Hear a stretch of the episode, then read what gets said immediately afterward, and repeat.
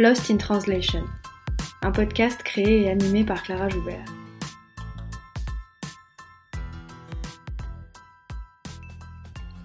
Lost in Translation, c'est un podcast sur la traduction et l'interprétation pour que celles et ceux qui parlent toujours avec les mots des autres puissent s'exprimer avec les leurs.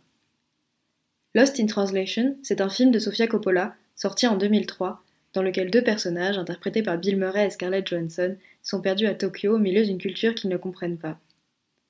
C'est un film sur le désarroi, sur le malaise. Le déphasage des personnages est à la fois spatio-temporel, culturel et linguistique. Lost in Translation, c'est aussi une expression anglophone qui dit les écueils de la traduction en désignant ce qui y disparaît. Des mots, des phrases qui perdent de leur subtilité ou de leur signification quand ils sont traduits d'une langue à l'autre. On parle effectivement beaucoup de la traduction pour en pointer les faiblesses, les difficultés et les ratés. Une traduction est toujours conçue comme moins bonne que l'original. Elle ne peut être autre chose qu'une pâle copie, une reproduction au rabais, quand elle ne trahit pas tout simplement le texte. On considère que l'interprète doit s'effacer à tout prix et donner l'illusion de la transparence et de la neutralité. Ici, dans Lost in Translation, j'invite des interprètes, des traducteurs, des traductrices, mais aussi des chercheurs et des chercheuses dans ce domaine pour parler de leur métier, de ses enjeux, mais aussi de leur rapport à la langue et au langage, et pour en finir avec cette invisibilité. Je reçois aujourd'hui Bérangère Viennot, traductrice de presse et d'édition, qui a publié en 2019 un livre intitulé La langue de Trump, où elle raconte son casse-tête de traductrice et analyse les caractéristiques de la communication trumpienne. Les extraits des discours de Trump sont tirés de la chaîne YouTube du Washington Post et de la chaîne YouTube Now This News. Bonne écoute.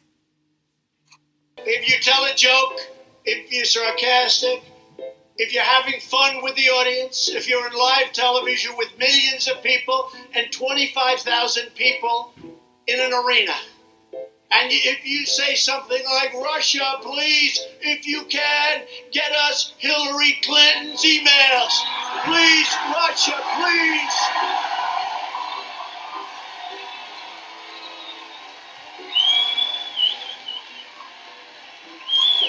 Please get us the emails. Please. I'm going to be signing a national emergency. It's a great thing to do because we have an invasion of drugs, invasion of gangs, invasion of people. So we're going to confront the national security crisis on our southern border. And we're going to do it one way or the other. We have to do it. Not because it was a campaign promise, which it is. They say walls don't work. Walls work 100%. The Green New Deal, right? Green New Deal. I encourage it. I think that, I think it's really something that they should promote. Darling, is the wind blowing today? I'd like to watch television, darling.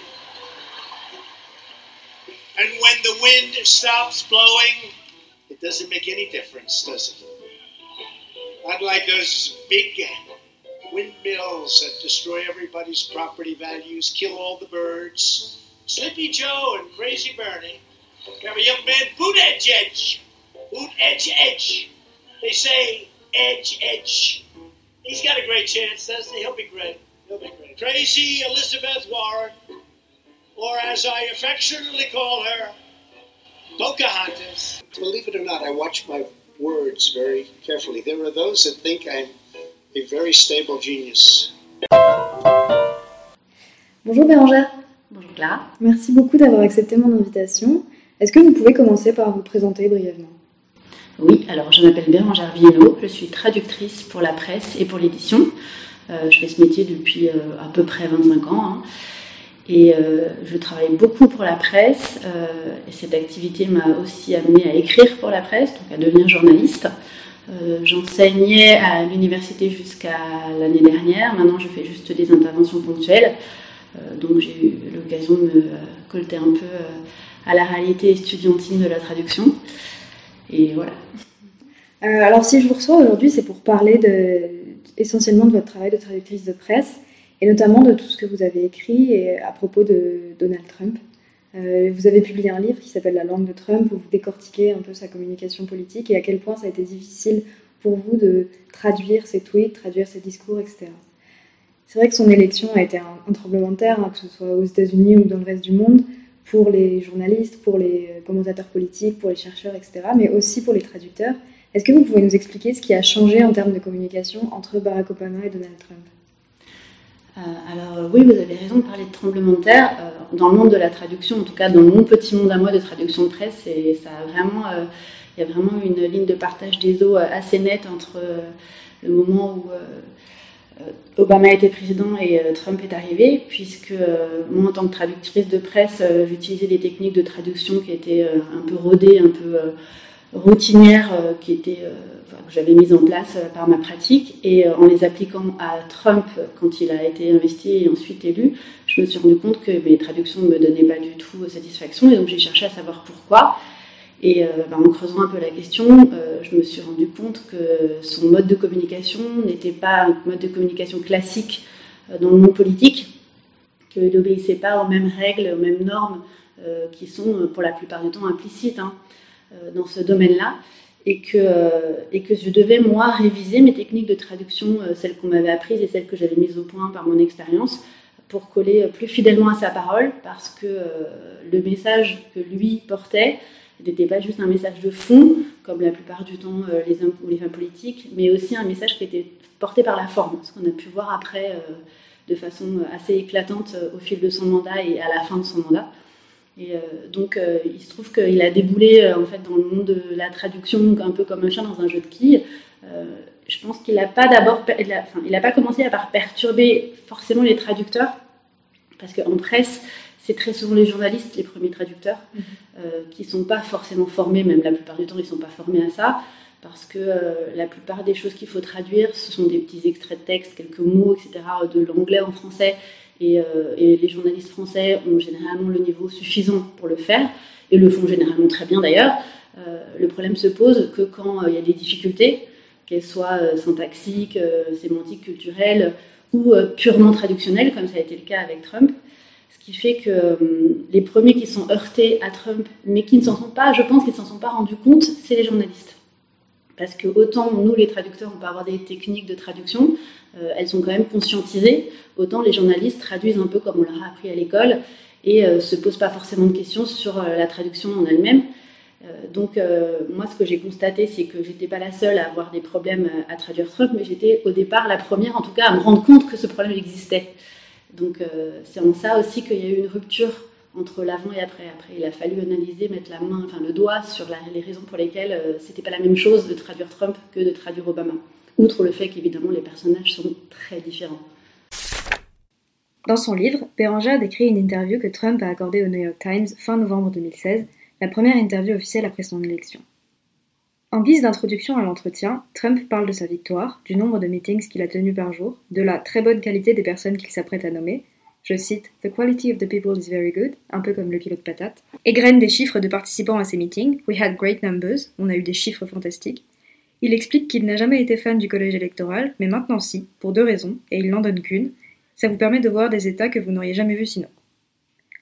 La deuxième raison ne sera jamais évoquée. Serait-ce parce que sans le système du collège électoral, il aurait essuyé une défaite cuisante? Il aimerait bien, précise-t-il encore, que des journaux comme le New York Times soient plus sympas avec lui. Je cite J'aimerais les faire changer d'avis parce que je crois que ça simplifierait grandement mon travail, ce qui montre sa conception très personnelle du rôle de la presse et augure de leurs relations futures, avant de répondre aux questions des journalistes. Et là, on entre dans un univers linguistique d'une dimension inconnue. Entre deux tirades de Trump sur l'amour que lui vouent les gens et les foules immenses qui se pressent à ses meetings, Caroline Ryan lui demande si ses électeurs seront déçus qu'ils ne poursuivent pas Hillary Clinton en justice. Il répond que non, qu'il est temps d'aller de l'avant et de ne plus diviser le pays. Et soudain, il semble couler une bielle. Je le fais, ne pas attaquer Clinton, parce qu'il est temps de prendre une direction différente. Il y a eu beaucoup de souffrance et je crois que les gens qui me soutenaient avec un tel enthousiasme, ou ils étaient capables de se pointer à une heure du matin pour écouter un discours. C'était le jour des élections, ils se sont pointés, donc c'était le jour des élections. Oui, je crois qu'ils comprendraient très complètement. Là, à l'instar de ce journaliste qui, dans Le Monde du 20 février 2017, a trouvé nécessaire de préciser, les fautes de syntaxe ont été volontairement conservées je tiens à dire que j'ai fait de mon mieux pour rester fidèle à la lettre de l'original et que les maladresses ne sont pas de mon fait. Chaque segment de cet extrait est compréhensible. Pourtant, prise dans sa globalité, sa phrase, outre qu'elle est bancale d'un point de vue syntaxique, n'est pas tout à fait claire, dirait-on pudiquement. Si l'on utilise une technique de traduction traditionnelle, et là je suis tentée de dire normale, et que l'on essaie de restituer le message contenu dans cette phrase, c'est le nœud au cerveau assuré. Comme il est d'usage de le faire lorsqu'un texte censé être grand public est un peu trop abscon, Le traducteur pourrait céder à la tentation de contextualiser sa traduction, c'est-à-dire de développer certains éléments pour en simplifier la lecture, de manière explicite ou en étoffant discrètement, pour plus de précision, une idée déjà évoquée sans modifier le message original ni rien y ajouter. Dans le cas présent, hors de question de rectifier le tir pour rendre la phrase plus compréhensible. Non que cela soit impossible à réaliser, car en se penchant bien sur le texte, on peut à peu près remonter le fil de la pensée du locuteur et comprendre pourquoi il tient ce discours désordonné. Mais fluidifier son contenu demanderait un tel travail qu'on obtiendrait à l'arrivée une déclaration très éloignée de l'original. Avec Trump, la forme hachée et les apparentes crises d'élucubration font tellement partie du personnage que l'on se retrouve obligé de coller littéralement à la forme du texte d'origine, faute de quoi la traduction n'est plus fidèle. Vous, avez intitulé votre livre La langue de Trump. Est-ce que vous pouvez maintenant nous décrire un peu les caractéristiques de cette langue? Alors, euh, la langue de Trump, c'est une langue euh, euh, qui, tend des pièges parce qu'à première vue, elle est très simple, simple à comprendre, simple à traduire. la principale raison, c'est qu'il utilise un vocabulaire très limité et aussi très simple. Il y a pas de piège lexical. Je pense qu'un francophone qui a été au collège, euh, qui a fait de l'anglais au collège, n'a pas besoin d'un dictionnaire du tout pour euh, comprendre tous les mots qui font partie du vocabulaire de Trump. Donc euh, ça, c'est une des caractéristiques en tant que francophone, donc qui traduit de la langue de Trump, c'est que apparemment, vu de l'extérieur, c'est quelque chose de très simple. Alors, vu de l'intérieur aussi, quand on reste dans l'anglais, on se rend compte aussi qu'il y a une certaine simplicité, qui se traduit par euh, une simplicité de vocabulaire qui reflète une simplicité de pensée en fait. avec, son vocabulaire très simple et, euh, limité, il, euh, en fait, il compartimentait sa pensée et donc celle des gens qui le suivaient en des catégories qui étaient en fait deux catégories, c'était très binaire, les gentils, les méchants, le bien et le mal en gros. Et son vocabulaire participait beaucoup de ce phénomène-là, euh, parce que quand on simplifie un vocabulaire, quand on simplifie une syntaxe, on est obligé de simplifier la pensée qui va avec. On peut plus penser en nuances quand on élimine euh, les trois quarts de vocabulaire disponible de sa langue. Donc euh, ça, c'est vraiment une caractéristique de, de, sa langue à lui. Et après, ça, au niveau, ça c'est au niveau formel, mais au niveau du fond aussi, il utilise un vocabulaire qui lui est très particulier et qui est un vocabulaire très politique, à la fois Là aussi, il y avait un piège, c'est-à-dire que quand on, jette un, coup d'œil un peu superficiel, on a l'impression que c'est un vocabulaire presque enfantin, et c'était souvent le cas d'ailleurs, et que donc il est inoffensif. Mais en réalité, justement, cette, euh, espèce de, naïveté euh, lexicale et sémantique amène euh, une espèce de brutalité de la pensée, parce que quand on a peu d'outils, on ne peut pas fabriquer quelque chose de très complexe, et donc on ne peut pas fabriquer quelque chose qui va convenir à tout le monde. Donc avec cette langue-là, il, il s'est vraiment adressé à des gens euh, qui, était, euh, qui avait envie d'écouter un discours euh, simpliste avec une direction nette et qui n'était pas du tout inclusive d'un point de vue de la société. On part d'un langage, on part d'un vocabulaire et de quelque chose qui peut paraître anecdotique, et on arrive en fait d'un point de vue politique et sociétal à un phénomène qui s'est traduit à son apogée le 6 janvier 2021 par l'assaut du Capitole, où des gens qui ont entendu ce discours-là, qui était donc composé euh, d'un langage très simple, très manichéen et très binaire, euh, où ces gens-là, en fait, ont, obéi à ce discours et euh, ont compartimenté leur réflexion de, manière à suivre une ligne qu'ils pensaient forcément être la bonne, puisqu'on leur expliquait depuis 4 ans qu'il n'y en avait pas d'autre. justement, cette simplicité, c'est très, étonnant, parce que dans le livre, vous dites qu'il a le vocabulaire d'un enfant de 5e, à peu près qu'en anglais, il utilise tout le temps les mêmes adjectifs, il fait des phrases très courtes, il y a énormément de répétitions aussi dans, dans ses discours. Et on pourrait s'attendre à ce que ce soit facile à traduire, contrairement à un grand écrivain qui fait des phrases complexes, etc. Il y a quoi de difficile dans la traduction de cette simplicité apparente? Euh, bah, Déjà, euh, le fait qu'il utilise, comme vous l'avez souligné, beaucoup d'adjectifs et qu'il fasse beaucoup de répétitions, déjà à la, base, ça c'est compliqué à traduire dans la mesure où en français, euh, le français c'est une langue qui n'aime pas trop la répétition en général, quand, on étudie la traduction dans les écoles de traduction, on nous, on nous dit surtout ne répétez pas toujours le même mot dans votre texte, utilisez des synonymes. Ça tombe bien, la langue française en foisonne. Euh, il y a des langues qui supportent mieux ces répétitions que d'autres. C'est vrai que l'anglais supporte assez bien la répétition. Alors après, euh, Donald Trump, lui, il utilisait vraiment à l'excès ces tournures-là, mais en anglais, on peut répéter un petit peu euh, plusieurs fois pardon, euh, les mêmes mots dans, dans un texte ou dans une allocution, c'est pas forcément choquant. En français, on évite. il y a d'autres langues, par exemple, moi, l'espagnol, c'est une de mes langues de travail. Il y a, les répétitions sont acceptées dans la mesure où on utilise des synonymes. Par exemple, on peut dire deux fois la même chose avec deux mots différents dans la même phrase. C'est pas choquant. Donc au niveau traduction, quand on se retrouve avec un texte où il y a beaucoup de mots répétés, les mêmes mots répétés, le premier réflexe, c'est de chercher donc des synonymes, comme on nous a appris à l'école, et puis parce que c'est agréable aux oreilles, c'est agréable aux yeux. Donc, euh, donc au départ, quand euh, Trump est devenu président et qu'il a fallu commencer à le traduire euh, régulièrement, j'ai gardé ce réflexe-là et utilisé des synonymes quand j'étais confrontée à des textes où il disait plusieurs fois les mêmes mots. Et c'est là, c'est souvent là en fait que je me rendais compte que ma traduction ne me satisfaisait pas parce que l'original était vraiment très éloigné, enfin la traduction était vraiment très éloignée de l'original dans sa forme. Et de partant ça, désignait une autre réalité en fait. Parce que avec Donald Trump, la forme est aussi importante que le fond. C'est-à-dire que le personnage et le message passent autant par la forme. Ce qui fait qu'en français, quand on dénaturait entre guillemets un peu cette forme-là en remplaçant des mots répétés par des synonymes, alors on donnait à son discours une teneur, une épaisseur qu'elle n'avait pas, qu'il n'avait pas au départ. Et ça, c'est quelque chose qui, c'est un problème qui se pose pas forcément pour d'autres personnes. L'importance du contexte, évidemment, je n'apprends rien. Les traducteurs, c'est avant tout, euh, c'est la, chose principale quand on traduit quelque chose ou quelqu'un, connaître le contexte. Mais là, ce contexte-là, c'était que euh, si on utilisait cette technique euh, de lissage et d'amélioration du discours de Trump en français, alors on traduisait plus du Trump, on traduisait quelqu'un d'autre. Alors que si dans un discours de n'importe quel autre personnage politique, il peut y avoir de temps en temps, par accident, quelques répétitions, et que là, en français, on le traduit en remplaçant des mots répétés par des synonymes, ça ne dénature en rien ni le discours, ni la personnalité de, l'auteur du texte. Donc ça, c'était une vraie difficulté, puisque euh, au départ, euh, bah, les réflexes de tout le monde, c'était donc de, faire cette transformation-là. Et puis, une des, des grosses difficultés aussi, alors beaucoup pour les journalistes, je pense, mais aussi un peu pour les traducteurs, et ça, ça se présente souvent, c'est une question qui revient souvent euh, quand j'ai des étudiants devant moi, euh, c'est qu'il fallait oser le traduire. C'est-à-dire que les journalistes qui étaient confrontés parfois à des réflexions de Trump euh, qui sortaient un peu des sentiers battus et qui étaient hors de l'ordinaire ou qui étaient carrément choquantes, bah, n'osaient pas forcément traduire toute la teneur, alors qu'il pouvait être vulgaire ou xénophobe ou raciste ou sexiste du discours, et utiliser des euphémismes sous-traduisés un petit peu, parce que euh, bah, les journalistes, c'est pas leur métier et euh, ils n'ont pas euh, chevillé au corps cette question de fidélité à l'original que nous, les traducteurs, on peut avoir. Ceci dit, même les traducteurs ont ces hésitations-là parce que il est bien connu que en traduction, c'est souvent le messager qui en prend plein la tête quand, le message ne plaît pas à celui qui doit l'écouter ou qui doit le lire.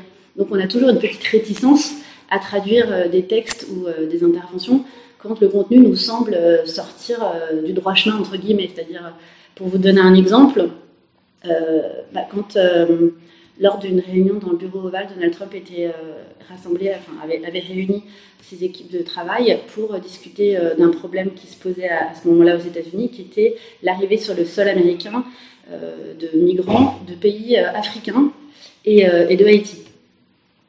Ça leur posait à ce moment-là un vrai problème migratoire et il traitait spécifiquement de ce problème-là pour ces pays-là. Et donc, il s'agissait euh, spécifiquement de personnes noires qui arrivaient aux États-Unis de façon clandestine et un problème contre lequel Donald Trump voulait lutter. Et lors de cette réunion, qui était euh, privée, mais il y a eu des fuites, euh, il a dit Why do we have all these people from shithole countries come here? Et donc, shithole countries, littéralement, très littéralement, c'est euh, des pays euh, de trous à merde, mais en gros, euh, il y, a toute une connotation très vulgaire derrière ça. Donc ça a fuité, évidemment, ça a fait un tollé général aux États-Unis et ça a traversé les frontières. Et donc il a fallu le traduire. Et la plupart des traducteurs en France, enfin, ou des journalistes plutôt, ont choisi de dire que Donald Trump avait parlé de Troara. pourquoi est-ce que tous ces gens qui viennent de Troara viennent donc chez nous aux États-Unis? Euh, et, là, typiquement, c'était vraiment une sous-traduction. Alors, ça ne veut pas dire que c'était une mauvaise traduction, mais c'était un peu une sous-traduction parce que ça ne prenait pas en compte le contexte du locuteur qui était donc Trump, notoirement xénophobe, raciste et à qui ça posait un gros problème. Euh, le contexte aussi du fait que ça, euh, ça, parlait vraiment précisément de pays où les gens sont noirs euh, et, bon, bah, historiquement, euh, je ne vais pas vous faire un dessin, on connaît un peu l'histoire euh, du, racisme vis-à-vis des Noirs aux États-Unis et de tout ce qui, historiquement, c'était est derrière tout ça. Et aussi le fait que Donald Trump, on le sait, a été souvent accusé de racisme, notamment par la population noire de son propre pays. Donc, quand il utilise ce mot qui est connoté très vulgairement pour désigner un pays qui spécifiquement a une population noire, il y a vraiment un, il y a un message derrière qui, dont la vulgarité en fait doit être préservée, ce qui n'était pas le cas quand on traduisait par trois rats. encore une fois, c'est pas une mauvaise traduction, mais c'est une sous-traduction. Et d'ailleurs, il y a eu, euh, enfin, ce, problème de traduction a été relayé par pas mal de médias parce que le problème s'est posé dans d'autres pays aussi. Et on peut voir, il y a une, une dépêche de l'AFP qui a été reprise par Libération à cette époque qui expliquait que selon les pays, en fait, les journalistes avaient choisi des euphémismes plus ou moins forts euh, pour euh, traduire shit countries. En gros, la traduction peut-être la plus fidèle, ça aurait été des pays de merde, parce que à la fois on a le côté vulgaire et on a aussi le côté méprisant de Trump vis-à-vis de la population de ces pays-là précisément. Mais encore une fois, ce qui est intéressant, c'est que là, il, fallait oser traduire de cette façon-là. Euh, si ça avait été un autre contexte, et même si ça avait été Trump, mais qu'il avait parlé de ces pays, son message avait été euh, ces pauvres gens qui viennent de pays vraiment très mal gérés et qui sont dans la misère la plus noire, qui sont des shithole countries, là, en effet, on aurait pu traduire autrement que par pays de merde. Mais euh, parce qu'il n'y aurait pas eu le même bagage derrière de mépris. Donc, euh, donc ça, c'était une difficulté qui s'est posée d'abord pour les journalistes qui sont en première ligne pour traduire, et aussi aux traducteurs, parce qu'on a aussi, en tant que traducteur, toujours un peu peur, quand on rend une traduction, de euh, se, faire, voir renvoyer euh, les, choses qui ne plaisent pas, que ce soit des vulgarités ou des problèmes de syntaxe, et de s'en voir imputer la faute, alors qu'en fait, on était juste fidèle à la personne qui parlait ou qui écrivait au départ. Donc ça, c'était une vraie difficulté qui s'est présenté quelques fois au début euh, de sa présidence, et puis petit à petit, à force d'en discuter euh, entre traducteurs, mais aussi dans les médias, parce que c'était quand même un phénomène, ça s'est un peu tassé, et, euh, et, ensuite il a fallu lutter contre l'excès inverse. moi, et surtout, moi j'ai beaucoup traduit ses tweets, et je faisais des chroniques régulières sur ses tweets, j'ai beaucoup lutté contre moi-même pour ne pas forcer le trait, parce qu'une fois qu'il a été convenu que ben, Trump était quelqu'un qui parlait un peu comme il pensait, avec un vocabulaire donc très simple et souvent vulgaire, etc., euh, on avait tendance à vouloir accentuer un petit peu, c'était facile en plus, pour le présenter sous un angle encore pire que celui sous lequel il se présentait lui-même. Chose qui est évidemment totalement à proscrire pour un traducteur, puisqu'il se doit de rester invisible dans la mesure du possible. All of us here today do not want to see our election victory stolen by emboldened radical left Democrats, which is what they're doing. And stolen by the fake news media. That's what they've done and what they're doing. We will never give up. We will never concede. It doesn't happen. You don't concede when there's theft involved. Our country has had enough. We will not take it anymore. And that's what this is all about. And to use a favorite term that all of you people really came up with, we will stop the steal. We have come to demand that Congress do the right thing and only count the electors who have been lawfully slated. Lawfully slated. I know that everyone here will soon be marching over to the Capitol building to peacefully and patriotically make your voices heard. Today we will see whether Republicans stand strong for integrity of our elections, but whether or not they stand strong for our country. Our country. Our country has been under siege for a long time. Il s'agit d'un extrait du discours de Trump du 6 janvier 2021, le jour de l'invasion du Capitole la violence de cette langue, c'est vraiment une caractéristique à laquelle vous, dédiez une bonne partie de votre livre. Vous écrivez par exemple La violence de la langue de Trump et de ceux qu'il représente peut être considérée comme une légitimation du passage à l'acte chez ceux qui étaient, avant l'avènement de Trump, à la limite de ses comportements violents et antisociaux. Alors, vous avez publié votre livre en 2019, je crois. C'était euh, tristement prophétique, hein, puisqu'on peut considérer que la violence s'est matérialisée notamment dans l'invasion du Capitole en janvier 2021, euh, après la victoire de Biden. Euh, quelle est la violence de cette langue de Trump, au-delà des, commentaires euh, sexistes, racistes, etc. Cette violence, euh, elle, elle s'est traduite par des actes, qui sont des actes, par exemple, une des premières initiatives de Trump, ça a été d'instaurer le Muslim ban, c'est-à-dire d'interdire aux ressortissants de certains pays musulmans d'entrer sur le territoire américain et donc les désignant uniquement par ça, par la religion, donc les stigmatisant aussi une, certaine catégorie de population uniquement par sa religion. Euh, c'était aussi une violence, euh, cette, violence, cette forme de violence-là, on l'a retrouvée pendant qu'il y a eu l'épidémie du Covid.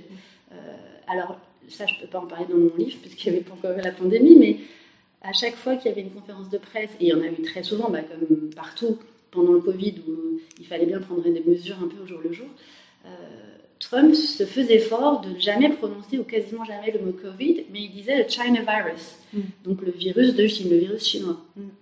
Euh, puisqu'on soupçonnait que ce virus venait de Chine, peut-être dans le laboratoire, peut-être pas, enfin, ça c'est encore un petit peu flou. Et euh, donc lui se faisait fort à chaque fois d'utiliser cette expression-là, China virus, et pas coronavirus ou, ou, Covid, tout simplement. Au point même qu'un jour, un journaliste, me semble-t-il asiatique d'ailleurs, lui, euh, lui, en a fait la réflexion pendant une conférence de presse en disant Mais pourquoi est-ce que vous dites toujours China virus alors que cette maladie a un nom et que c'est un peu stigmatisant Et euh, Trump a plaisanté, il a beaucoup ri. Ensuite, il, en a, il a tweeté euh, sur le sujet en disant qu'on lui reprochait de dire China virus, mais après tout, c'était bien vrai que ça venait de Chine, etc. Et ça, c'est une véritable violence, surtout dans la bouche d'un président des États-Unis, puisque c'est aussi une façon de désigner une partie de la population à la vindicte populaire, entre guillemets, non pas pour ce qu'elle fait, mais pour ce qu'elle est. C'est vraiment c'est la base du racisme, en fait. C'est de, reprocher à des gens non pas ce qu'ils font, ce qui là peut paraître légitime, même dans, un combat d'idées ou autre, mais reprocher à des gens ce qu'ils sont, c'est-à-dire des choses contre lesquelles on ne peut rien, c'est vraiment euh, la base de la haine de l'autre. Et il n'y a rien de plus violent que ça. Et donc, euh, il a beaucoup, donc, il a beaucoup cultivé ça, et c'est vrai qu'on a constaté ben, pendant le, Covid, l'épidémie de Covid, euh, une résurgence, euh, enfin une intensification du racisme anti-asiatique euh, en général aux États-Unis. et je suis persuadée que le fait que le président des États-Unis ait alimenté ce mouvement-là, en tout cas n'ait rien fait pour le réfréner, il y est pour beaucoup. Donc ça, c'est une vraie forme de violence, et c'est une vraie forme de violence totalement verbale. C'est-à-dire que c'est vrai qu'on ne peut pas lui reprocher d'avoir dit il faut être raciste envers les Asiatiques, leur cracher dessus ou incendier leur commerce. Il n'a pas dit ça, mais de façon très insidieuse, euh, sous couvert de calembours et de plaisanteries, il a réellement désigné des boucs émissaires. Euh, et la bouc émissarisation, ça, c'était quelque chose qui est très propre et euh, dès le départ, dès le début de son mandat, c'était sa façon à lui, en réalité, à la fois de se protéger et de s'ériger en victime par rapport à tout le reste du système, mais aussi de cliver et de diviser son pays de manière à ce que les gens comprennent que s'ils n'étaient pas avec lui, ils étaient contre lui et qu'il n'y avait pas de juste milieu. Donc, il a beaucoup il a beaucoup, euh, il s'est beaucoup énervé contre la presse, par exemple, euh, en, utilisant aussi un vocabulaire qui se voulait un vocabulaire de plaisanterie, c'est-à-dire en utilisant des jeux de mots et des calembours pour euh, parler des médias, donc qu'il surnommait les mainstream médias, par exemple, au lieu de mainstream médias. Donc mainstream médias, c'est les médias généralistes, et lame stream médias, ça pourrait être traduit par les merdias, les, les, les, médias pourris, quoi. Euh, et, c'est vrai que c'est spirituel. C'est vrai que les calembours, euh, tout le monde ne sait pas les faire et euh, c'est plutôt amusant. Moi-même, j'adore ça. dans un autre contexte, on pourrait bien rigoler. Mais dans ce contexte-là, sachant que c'est encore une fois, c'était le président des États-Unis, c'était d'autant plus gênant que ça excitait la fureur de ceux qui déjà sentaient quelque chose mijoter chez eux. Parce que la, la, fonction du président des États-Unis, comme la fonction du président d'autres pays démocratiques, en quelque sorte d'être le surmoi, de jouer le rôle du surmoi d'un pays. Dire euh, de calmer le jeu quand euh, vraiment euh, quand ça va pas ou quand il y a des clivages qui menacent d'être violents. ils jouent un peu le rôle, enfin, c'est peut-être très freudien ce que je veux dire, mais c'est un peu le rôle du père qui est là pour calmer le jeu et la population et puis ne pas prendre parti surtout. Et ce rôle-là, Donald Trump l'a complètement abdiqué. Et donc, ce pays, les États-Unis, se retrouvaient pendant 4 ans sans surmoi. C'est-à-dire que tous ceux qui s'empêchaient euh, comme dit euh, Camus, un homme, euh, mais bon, un homme avec un grand H, ça s'empêche. Bah, tous les gens qui s'empêchaient parce qu'ils avaient ce surmoi institutionnel et qui était peut-être le seul consensus d'ailleurs qu'il y avait dans le pays, et ben ce surmoi-là avait disparu. Et, donc cette violence-là aussi, qui est la violence du peuple, lui, l'a suscité en parlant comme il l'a fait. Et ce qui est aussi très habile de sa part, c'est qu'il a pu se dégager, en tout cas prétendre se dégager toute responsabilité en disant ben, Moi, j'ai rien fait j'ai rien dit. Et si on le prend au premier degré, c'est vrai, mais au, second degré, ça ne l'est pas en fait. Tout était très pernicieux et, beaucoup de gens se sont laissés prendre en fait. Et ils ont cru vraiment qu'on leur donnait un blanc-seing, une permission de, déverser leur haine, puisque le président des États-Unis lui le permettait, voire le faisait. Pourquoi est-ce que euh, un Américain moyen ne pourra pas le faire? Euh, C'est vrai que Trump a une grande tendance à la victimisation. Et même aujourd'hui, il reste favori de la primaire républicaine alors qu'il est inculpé dans plusieurs affaires. Il y a des menaces d'emprisonnement qui pèsent sur lui. Au grand débat de la primaire républicaine, euh, débat duquel il était, auquel il était absent d'ailleurs, six des huit candidats déclarés qui étaient présents à ce débat ont annoncé qu'ils le soutiendraient, même s'il était condamné, si c'était le candidat du Parti républicain. C'est fou, hein? Oui, non, mais c'est fou. Et il semble même qu'au contraire le desservir, toutes ces accusations-là le, font partie intégrante de sa communication. Il s'en sert pour taper sur les journalistes, sur les juges, sur les marxistes, sur les démocrates, euh, en voulez-vous, voilà, et pour clamer son innocence et pour se positionner comme une victime. Et ça marche, puisqu'il est favori des primaires républicaines. Comment est-ce que vous expliquez cette, cette, inversion des valeurs, cette sorte de réalité parallèle où finalement les soupçons d'illégalité sont utilisés pour, faire, pour renforcer sa légitimité? Je, dois avouer que je suis assez perplexe. Alors, d'un côté, je connais un peu le personnage pour l'avoir euh, mentalement fréquenté pendant longtemps, donc je ne suis pas étonnée euh, de sa popularité. Euh, dès le départ, il avait franchement pas grand-chose pour lui. quand il est arrivé dans le, dans le champ politique, il avait été, bah, il avait été un maniaque immobilier plus ou moins réussi, en tout cas avec une aura de réussite. Il avait été animateur de télé-réalité qui, en France, pourrait quand même confiner à la limite du ridicule. Enfin, c'est un modèle américain qui nous était encore un peu étranger à l'époque. Et euh, grosso modo, c'était tout. Il a un charisme, il avait, il a toujours un charisme certain, donc euh, qui, qui, peut expliquer, qu'il ait pu convaincre. Il avait beaucoup d'argent, ou en tout cas réussissait à faire croire qu'il avait beaucoup d'argent, ce qui, euh, bah, vous l'ignorez pas, aux États-Unis est un atout majeur pour faire de la politique, même le principal atout en réalité. Vous êtes obligé d'être riche si vous voulez être président des États-Unis. Personne ne peut y arriver si vous n'avez pas des millions et des millions de dollars. Donc lui, soit les avait, soit réussissait à les, euh, lever. Donc ça, c'est une explication, c'est la seule explication, enfin la première explication qui vient euh, pour expliquer qu'il a été élu euh, en 2016. Mais là, c'est vrai que en 2020, enfin pour 2024, le fait que sa base ne le lâche toujours pas, alors il y a quand même des gens qui l'ont un peu lâché, hein, bien sûr, mais que sa base ne le lâche toujours pas, pour moi, il y a quand même encore un, un, peu une aura de mystère par rapport à ça. Alors, il a toujours ce charisme-là. Il y a aussi le fait que les gens qui le soutiennent depuis si longtemps, euh, ben, eux sont euh, des élus aussi. C'est des gouverneurs, euh, ça peut être des juges, ça peut être plein de gens qui ont derrière eux aussi un électorat. Et, et, cet électorat est très trumpiste. Et il ne faut pas forcément voir de leur part une certaine forme de sincérité. Bah, je pense qu'en politique, est-ce que comme ailleurs ou plus qu'ailleurs, il y a des gens qui ne sont pas sincères et qui ne travaillent que pour leur intérêt euh, si vous êtes un élu américain et que vous savez que votre base électorale est trumpiste, eh bien vous soutenez Trump parce que vous voulez être réélu. Et que vous savez que si Trump est réélu, vous aussi, vous continuez à bénéficier de certains euh, privilèges euh, qui vous seront votés si c'est son adversaire qui gagne. Alors, en fait, c'est une espèce de, cycle infernal parce que tous, tous ces, partisans soutiennent Trump. Et donc, en voyant que les uns les autres le soutiennent, en voyant qu'ils sont nombreux, ils sont de plus en plus nombreux à le faire, sachant qu'il a au final une chance de gagner. Je pense que pour l'investiture républicaine, c'est fait. C'est clair que ce sera lui le candidat, sauf s'il lui arrive quelque chose d'ici là. Mais il n'y a pas de raison de penser qu'il ne sera pas candidat. Euh, maintenant, la vraie question, c'est est-ce qu'il a vraiment une chance d'être élu? Euh, Et là, euh, là on, passe, on, passe, dans une autre dimension parce qu'on sait de quoi il est capable et ça peut vraiment faire très très peur. Autant en 2016, on a bien rigolé parce que c'était ridicule et que personne n'y croyait. Et même les premières années de sa présidence, en tout cas à l'international, on regardait d'un air un petit peu supérieur en disant quand même c'est ridicule cette histoire. Autant là, je pense que le monde entier a compris que c'était un danger public pour le monde entier et que c'était souhaitable pour personne. Et c'est vrai, ça n'empêche pas les Américains conquis de le rester.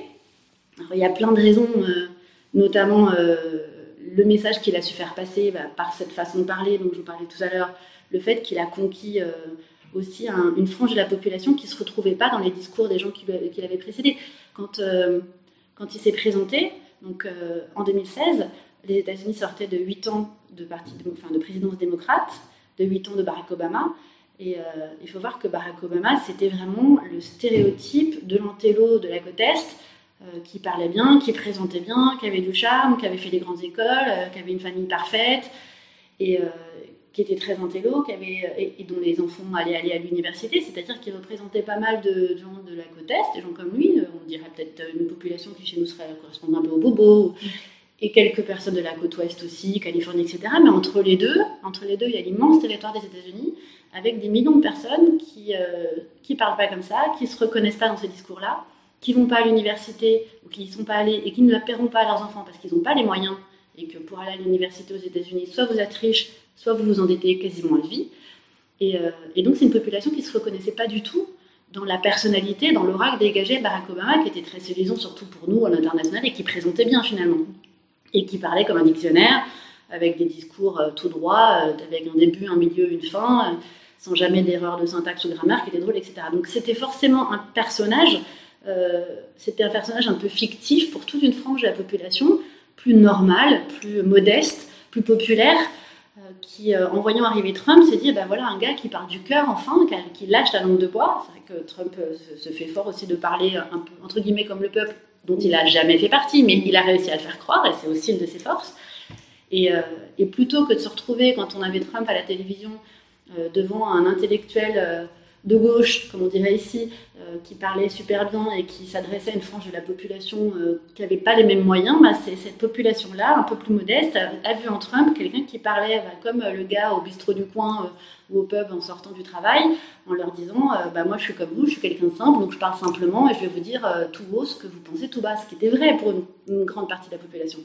Et cette base-là, cette base électorale, cette base électorale-là, euh, elle n'a pas changé. Elle pense toujours la même chose. Elle n'est pas forcément mécontente en plus des quatre années de, Trumpisme. Donc ça explique que euh, et eux vont voter pour des gouverneurs qui eux vont euh, élire dans le cadre des, des, primaires républicaines, vont élire Donald Trump. Donc il y a cette raison-là qui l'explique. Après, d'un point de vue judiciaire, c'est vrai que en France, ça nous paraît un peu extraordinaire de s'imaginer qu'un type qui va peut-être aller en prison puisse quand même être président, et même s'il est condamné d'ailleurs. Mais bon, ça, euh, l'avenir nous le dira. Je ne sais pas du tout comment ça va se passer. Moi, ce qui m'étonne aussi beaucoup euh, dans, chez Trump, en fait, c'est son rapport à la vérité et le fait que ça continue à marcher alors qu'il ment, que c'est prouvé tout le temps qu'il ment. je, crois que c'était Washington Post qui avait un outil de vérification des faits et qui avait compté son nombre de mensonges. En 2017, il a menti 2000 fois, par exemple. Ça paraît surréaliste.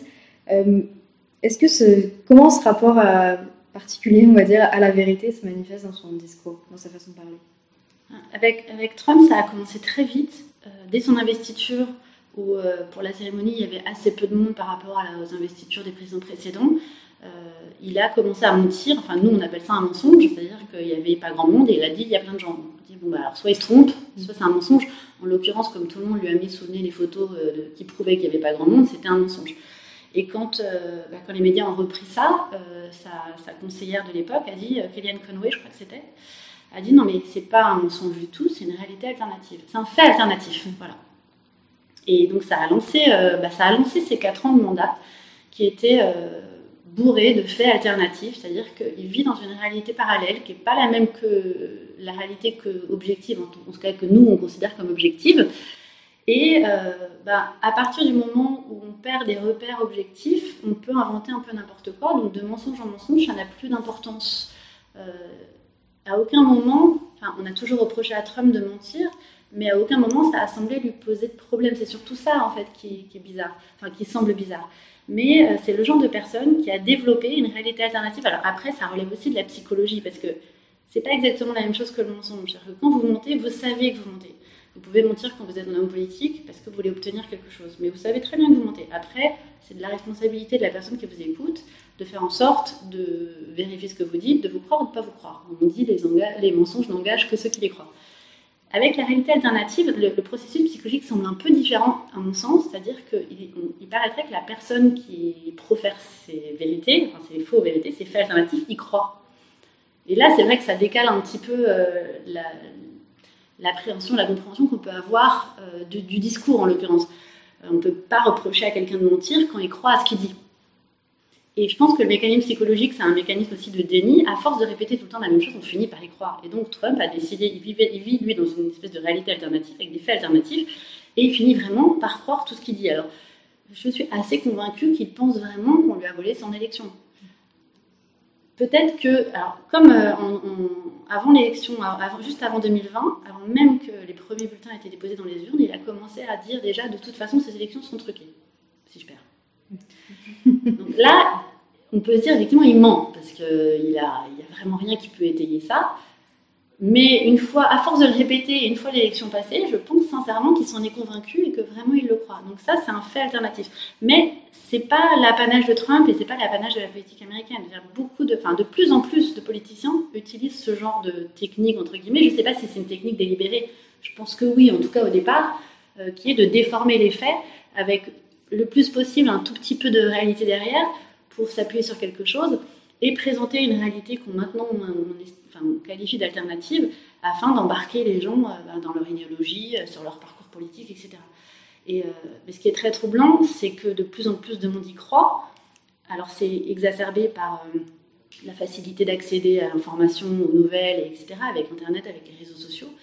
Mais ce qui est le plus étonnant, à mon sens, c'est que justement maintenant qu'on a tous ces moyens de communiquer et de vérifier les informations, que ça n'empêche pas un grand nombre de personnes de croire ce qu'ils ont envie de croire, donc c'est fait alternative, et de ne pas les vérifier, de ne pas aller chercher des informations qui finalement ne sont pas très difficiles à trouver pour corroborer euh, ce qu'ils ont, pensent, ou au contraire l'infirmer afin de trouver vraiment les vrais faits. Et, euh, mais les politiciens en jouent beaucoup parce que, enfin, ils jouent beaucoup du fait que cette information est pléthorique et qu'on en trouve partout et qu'on est bombardé sans arrêt d'opinions politiques, d'avis politiques. Ils jouent aussi beaucoup sur le fait que quand ils disent une énormité, de toute façon, elle sera vite chassée par la prochaine et qu'on l'oubliera. Dans l'eau, en sortira bien quelque chose. Il y en a peut-être une ou deux qui, auront plus, euh, qui vont plus saillir et dont on pourra servir après à des fins politiques. Mais euh, je pense que c'est, euh, ce phénomène de fait alternatif, de réalité alternative, est, très utilisé par tous les politiques, quel que soit le pays. Alors Trump, il était passé maître dans l'art de ça, et puis bon, il était quand même très relayé puisqu'il était président des États-Unis. Et c'est vrai que bah, ça rentre aussi dans, ce qu'on appelle le complotisme. Euh, une fois que les gens ont commencé à croire quelque chose, ont décidé que c'était ça la vérité, euh, vous pouvez leur mettre toutes les preuves que vous voulez sous les yeux, ils n'y croiront pas parce que psychologiquement, ils ont abattu des cloisons qui font que la vérité objective ou scientifique n'existera pas pour eux. Donc, euh, pour eux, en fait, ils mettent au même niveau de croyance absolument tous les faits, que ce soit des opinions ou des faits scientifiques. Pour eux, c'est la même chose, tout se vaut en fait. Et donc, euh, votre opinion euh, qui est différente et qui est peut-être appuyée sur des faits scientifiques n'aura pas plus de poids que la leur qui sera appuyée sur n'importe quoi, euh, une religion, une idéologie politique quelconque, etc. Donc, c'est vrai que ça s'est, moi j'ai la sensation que ça s'est accéléré ce phénomène de, réalité alternative et de faits alternatifs avec Trump, mais bon, c'est un peu, enfin j'ai un prisme puisque j'étais quand même beaucoup concentrée là-dessus. Mais encore une fois, je pense que c'est pas exclusif à la politique américaine. Vous écrivez à la fin de votre livre euh, L'Amérique, quand elle regarde son président, se voit dans un miroir qu'elle croit déformant, mais qui reflète une réalité qu'elle a longtemps voulu occulter et qui est en train de lui revenir en pleine figure. De quelle réalité parlez-vous? Bah, Je pensais à la réalité de, la violence et du fait que. Euh, je crois que c'est Camus qui disait que l'homme est convaincu d'obéir aux lois, mais en réalité, il obéit qu'à la force. Et, euh, et avec Trump, en fait, il y a une espèce de les, garde-fous euh, de, la loi, mais de la loi humaine, de la loi sociale, ont été abaissés. Et, euh, c'est comme quand je vous parlais du surmoi tout à l'heure, en fait. Quand on, met une société euh, d'humains les uns avec les autres et qu'on ne leur donne pas ces règles de vivre ensemble, c'est les règles de droit qui font qu'on est obligé de se respecter les uns les autres, on constate souvent, le plus souvent en fait, que bah, c'est la violence qui prévaut et, que ça finit mal pour les plus faibles. Euh, et, avec Trump, qui a, euh, lui, euh, qui s'est acharné à détruire ses garde-fous, ben, c'est cette Amérique-là qui est remontée, peut-être l'Amérique des débuts, celle où les premiers colons sont arrivés et ont détruit tout ce qui était tout, ce qui s'opposait en fait à leur passage et à leur installation, c'est-à-dire les plus faibles qu'eux, les Indiens, les bisons, etc. Parce que bah, la loi du plus fort est toujours la meilleure. Et ça, ça reste valable. Et c'est vraiment quelque chose que j'ai entreaperçu pendant la présidence de Trump. C'est vraiment la loi du plus fort qui restera la meilleure euh, tant qu'il y aura ce genre de personnes au pouvoir. En plus, on a tendance à l'oublier parce que c'est la première puissance mondiale, mais les États-Unis, c'est quand même un pays très jeune. Euh, est-ce que ça, vous avez l'impression aussi que cette jeunesse ou peut-être cette immaturité, je ne sais pas, se ressent un peu aussi euh, politiquement parlant? Ah, c'est vrai que j'ai souvent eu cette, cette, sensation aussi que les États-Unis étaient dans leur adolescence par rapport à des vieux pays comme les pays européens. Mais ça, alors, c'est vrai que le côté euh, Disney, euh, extravagance, euh, consommation, on a vraiment l'impression d'avoir des ados devant nous. Mm. Mais, mais même, et même pour la politique, mais ça n'excuse pas tout parce que on a aussi en Europe des, pays qui, qui, vont pas bien démocratiquement, qui font n'importe quoi, qui font des retours en arrière, et pourtant l'Europe est vieille, les pays d'Europe sont là depuis des centaines et des centaines d'années. Donc oui, il y, a cette excuse ce problème de la jeunesse de ce pays-là, mais il faut aussi reconnaître qu'en deux siècles et demi, ils ont fait dix fois plus que l'Europe en avait fait des siècles qui, qui les avaient précédés. Donc c'est une réalité, mais à mon avis, c'est qu'une infime partie du, du, problème, enfin de la raison pour laquelle euh, on se comprend si peu. Est-ce qu'en France, vous avez observé, vous qui êtes journaliste, une, trumpisation de la communication politique, dans les formulations, dans les stratégies de communication, dans, les réalités alternatives euh, Est-ce qu'il y a des, éléments qui, sont, qui ont traversé l'océan et qui sont installés chez nous euh, Oui, je, honnêtement, je, vois ça en France aussi de plus en plus avec euh, bah, principalement des... Tous, les, politiciens utilisent la langue de bois et tous les politiciens, un jour ou l'autre, disent une énormité, ça, ça fait partie du jeu. Mais euh, le côté des formations de la réalité ou négation des réalités, euh, notamment scientifiques, oui, ça apparaît de plus en plus, je trouve, à l'extrême gauche en France, et un peu aussi dans, le parti écologiste, qui souvent place l'idéologie avant les réalités scientifiques. Euh, et, ça, typiquement, ça donne des des réalités ou des faits alternatifs en fait qui correspondent pas à la réalité euh, scientifique telle qu'on la connaît, objective. Euh, et ça, on le voit de plus en plus souvent. Et c'est vrai qu'il y a pas mal d'hommes et de femmes politiques, je trouve, hein, d'extrême gauche en ce moment, qui utilisent ce genre de vocabulaire et aussi de simplification de la pensée par la langue pour cliver les gens les uns contre les autres. Et, ça, c'est quelque chose que Trump faisait aussi beaucoup, c'est-à-dire qu'au lieu de s'attaquer aux idées, au lieu de s'attaquer aux opinions politiques en tant qu'opinion politique, il s'attaque aux personnes.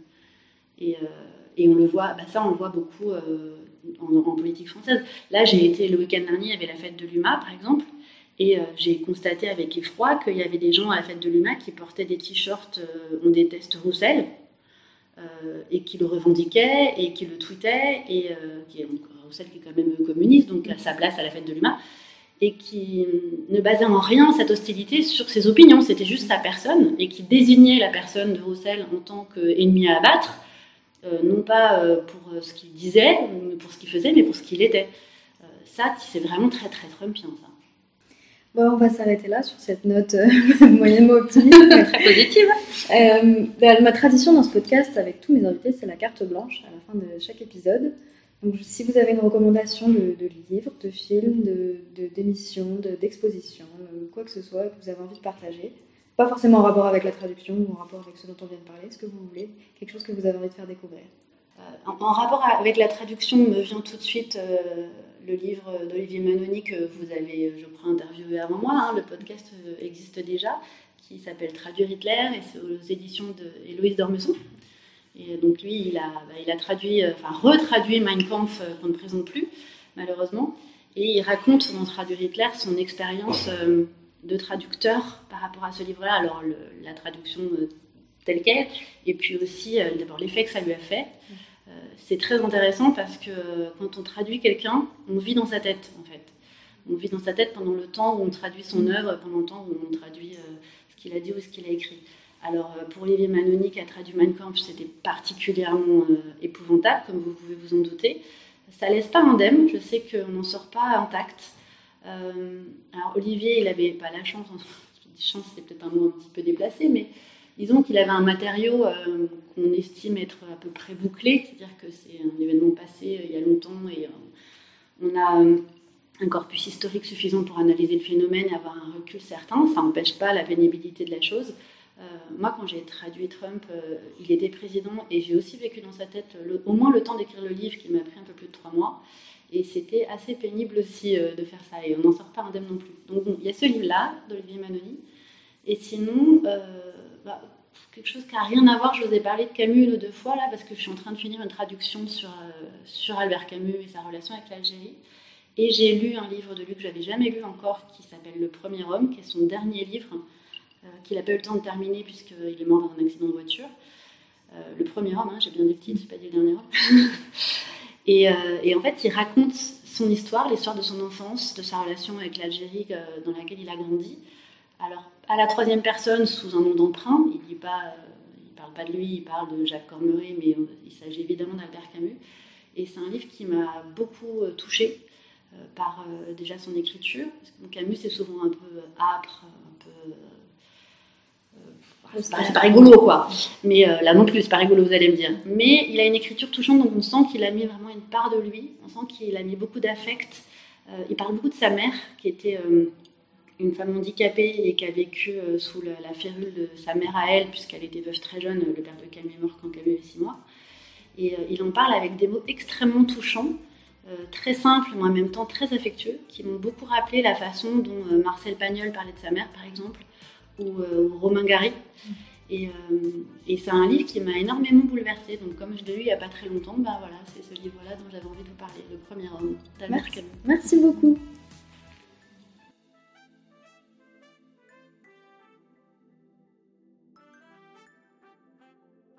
C'est la fin de cet épisode, j'espère qu'il vous a plu.